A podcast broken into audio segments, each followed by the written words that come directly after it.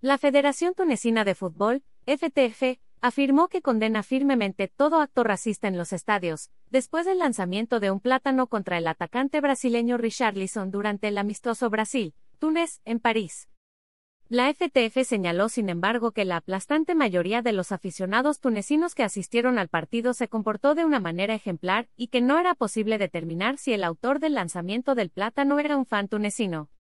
Condenamos firmemente todo acto racista que podría producirse en cualquier estadio del mundo, y si el autor del lanzamiento del plátano fuera identificado como tunecino, presentaríamos disculpas en su nombre y en nombre de todos los tunecinos presentes en el estadio, escribió la FTF.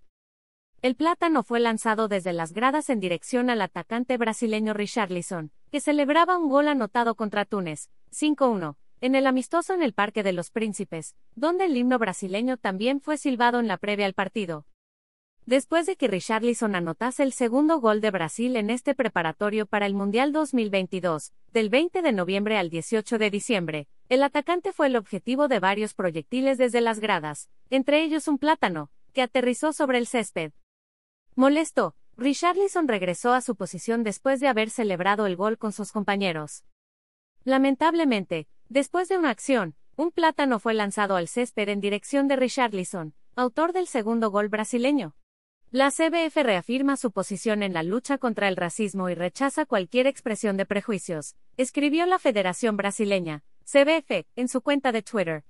No al racismo, proclama Richarlison el delantero brasileño Richarlison, víctima del lanzamiento de un plátano, cargó contra las palabras vacías de los responsables en la lucha contra el racismo e hizo un llamamiento para castigar este tipo de gestos. Mientras continúen su bla bla y no castiguen, esto seguirá siendo así, pasará todos los días y en todos lados. No hay tiempo, hermano. No al racismo, escribió el miércoles el jugador del Tottenham en Twitter. Alt. La ley de derechos de autor prohíbe estrictamente copiar completa o parcialmente los materiales de Excelsior sin haber obtenido previamente permiso por escrito, y sin incluir el link al texto original.